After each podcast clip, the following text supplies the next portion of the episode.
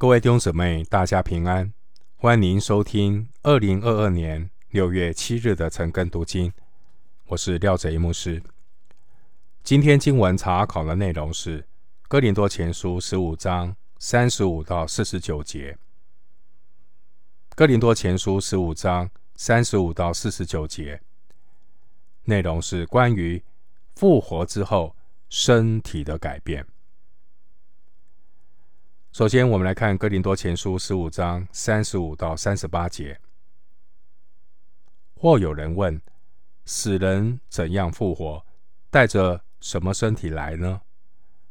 无知的人啊，你所种的若不死，就不能生，并且你所种的不是那将来的形体，不过是子粒，即如麦子或是别样的谷。但神随自己的意思给他一个形体，并叫各等子粒各有自己的形体。十五章三十五到四十九节这段经文，使徒保罗仔细的谈到复活的实际发生的状况。保罗估计那些对身体复活抱怀疑态度的人，他们的脑海里必然会出现两个问题。第一，死人怎样复活？第二，复活的人是带着什么样的身体来的呢？按照一般人的常识，死人的身体已经腐烂了，还能够复活出怎么样的身体来呢？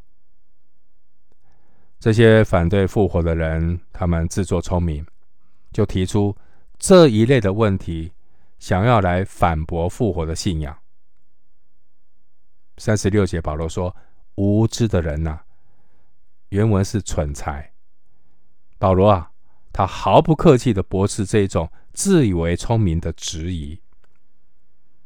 保罗他举例说明，就如同种子必须要先落在地里死了，然后才能够长出生命来。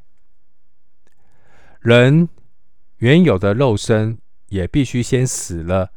然后才能够长出新的形体来。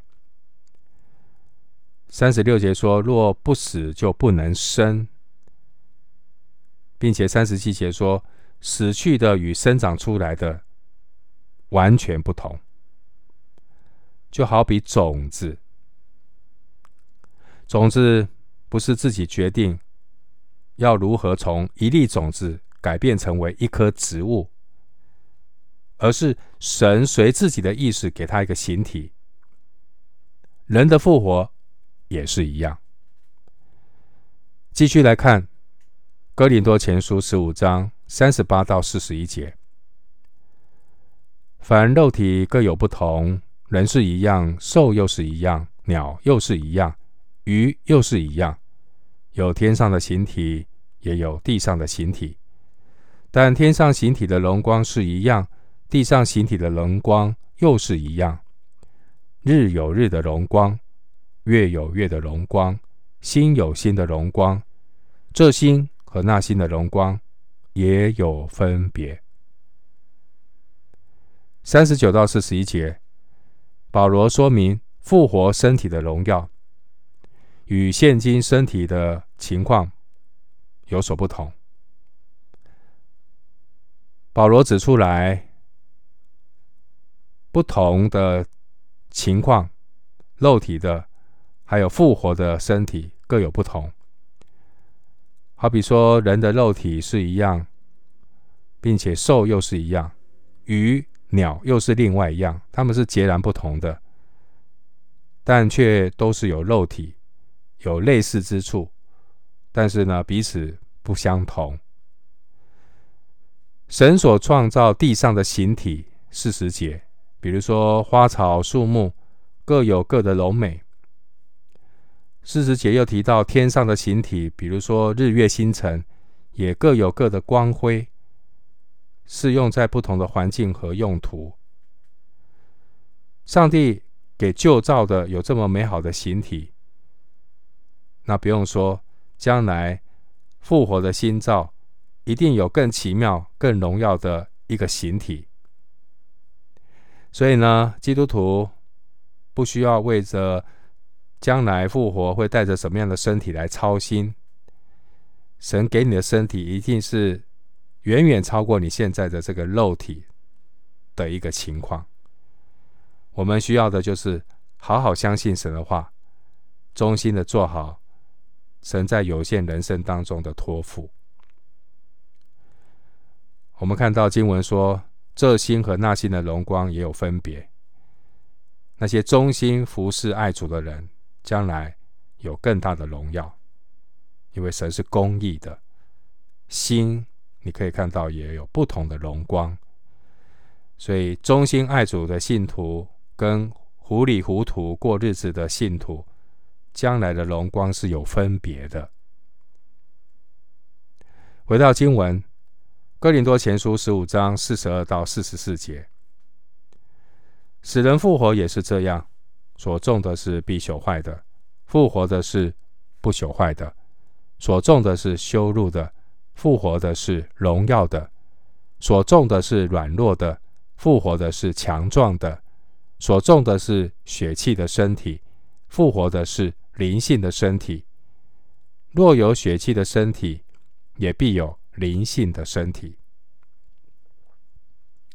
四十二到四十九节，保罗说明信徒现今的身体和将来在永恒里的。身体之间的分别。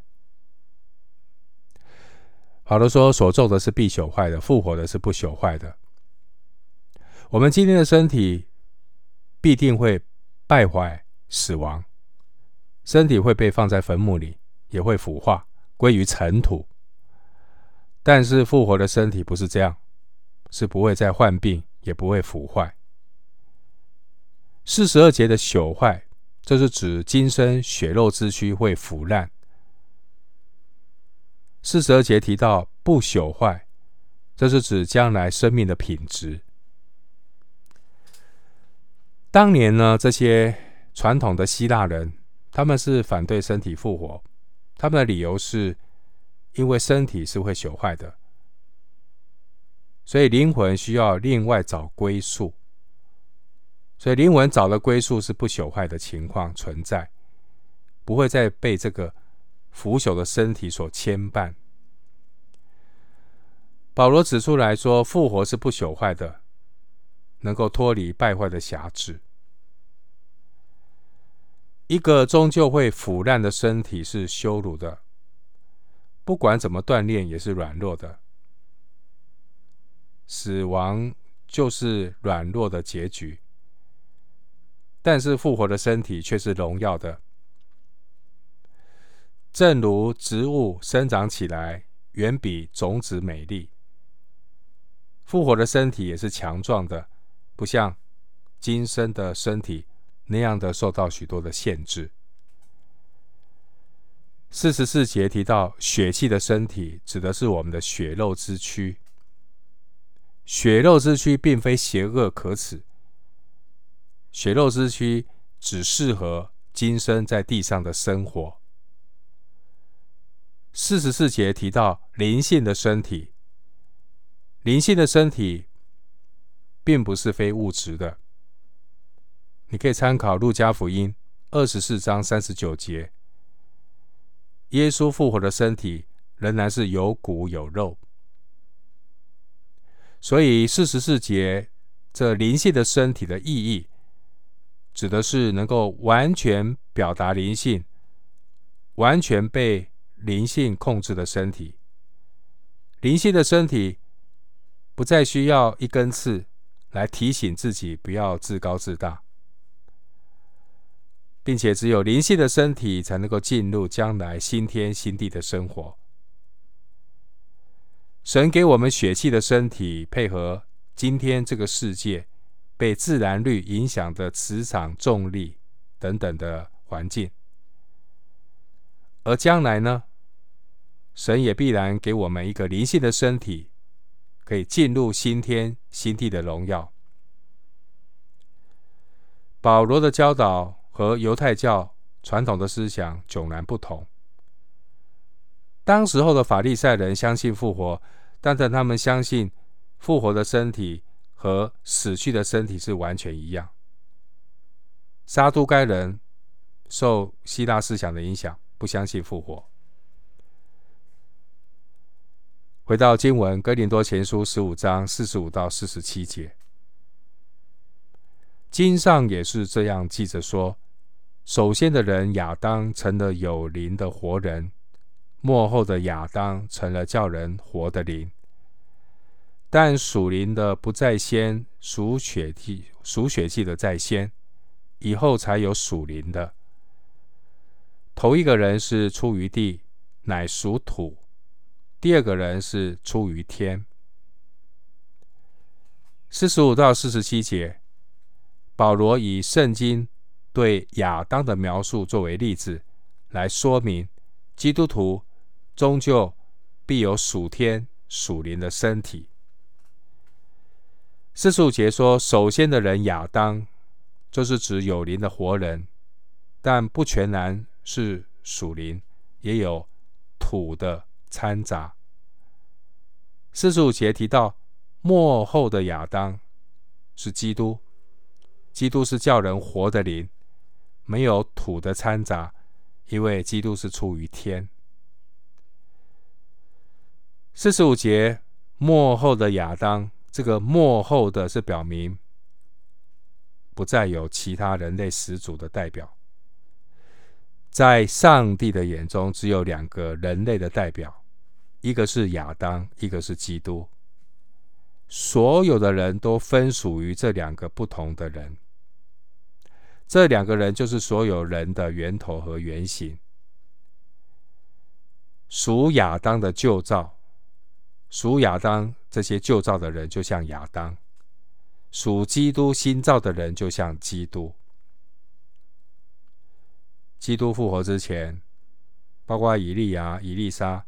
还有主耶稣自己，他们都曾经使人复活，但最终都是回到亚当里，死了会死人复活，活了还会再死，身体会再次的朽坏。然而，在基督里，身体的复活不是回到亚当里，好像像亚当一样是血气的身体。我们在基督里，身体的复活乃是进入基督里，得着像基督一样。灵性的身体，无论是基督，或是将来要复活的基督徒，都是先领受一个会朽坏属血气的身体，然后得着不会朽坏属灵的身体。所以四十六节说，属血气的在先，以后才有属灵的。四十七节提到头一个人是指亚当。亚当是神用地上的尘土造成的，所以源头是出于地，乃属于土。四十七节，四十七节提到第二个人是指基督，他是从天降下，人就在天的那一位。约翰福音三章十三节，基督的源头是出于天。回到经文。哥林多前书十五章四十八到四十九节，那属土的怎样，凡属土的也就怎样；属天的怎样，凡属天的也就怎样。我们既有属土的形状，将来也必有属天的形状。四十八到四十九节，保罗说明。亚当和基督这两个人类代表，由亚当生的，便继承亚当的属性；同样的，由基督生的，就是属天的子民。亚当是所有他后裔的代表，全人类都是属土的。四十八节，亚当犯罪堕落，人类也犯罪堕落。亚当的结局是归于尘土，人类的结局也是归于尘土。在一般希腊人的心中，所有的人都是属土的。我们的身体是属土的身体，必然会朽坏。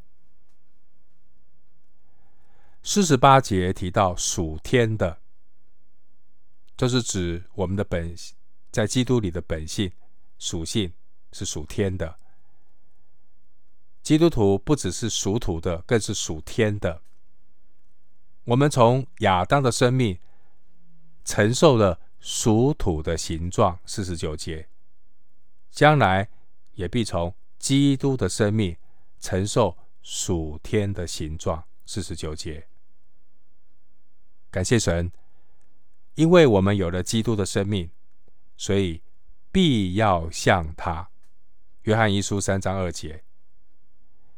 并且属天的基督，他也必要将我们这卑贱的身体改变形状，和主自己荣耀的身体相似。